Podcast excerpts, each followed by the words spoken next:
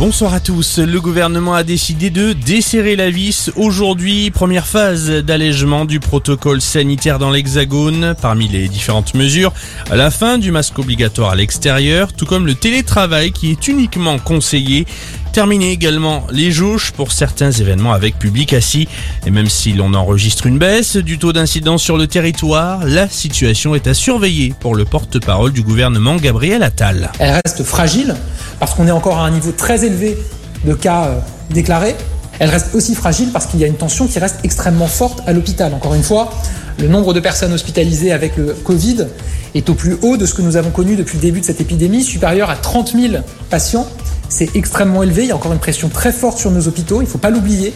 C'est pas parce qu'il y a une tendance qui semble s'inverser sur le front des contaminations qu'il faut oublier qu'à l'hôpital, les choses restent très tendues et le seront encore évidemment dans les prochaines semaines.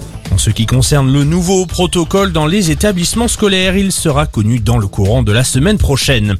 La personnalité de Nordal Lelandais au cœur des débats à la cour d'assises de Grenoble aujourd'hui. L'ancien maître chien est interrogé depuis le début de l'après-midi sur son enfance, son quotidien et ses addictions. Il devra également être entendu sur les faits qui ont conduit à la mort de la petite Maëlys en août 2017.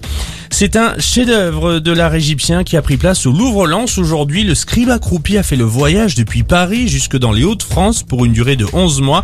Et pour l'occasion, le président de la République, Emmanuel Macron, en déplacement dans la région, en a profité pour venir le voir en compagnie de collégiens. Et puis l'ouragan Batsirai en approche à la Réunion. Les habitants de l'île sont désormais confinés.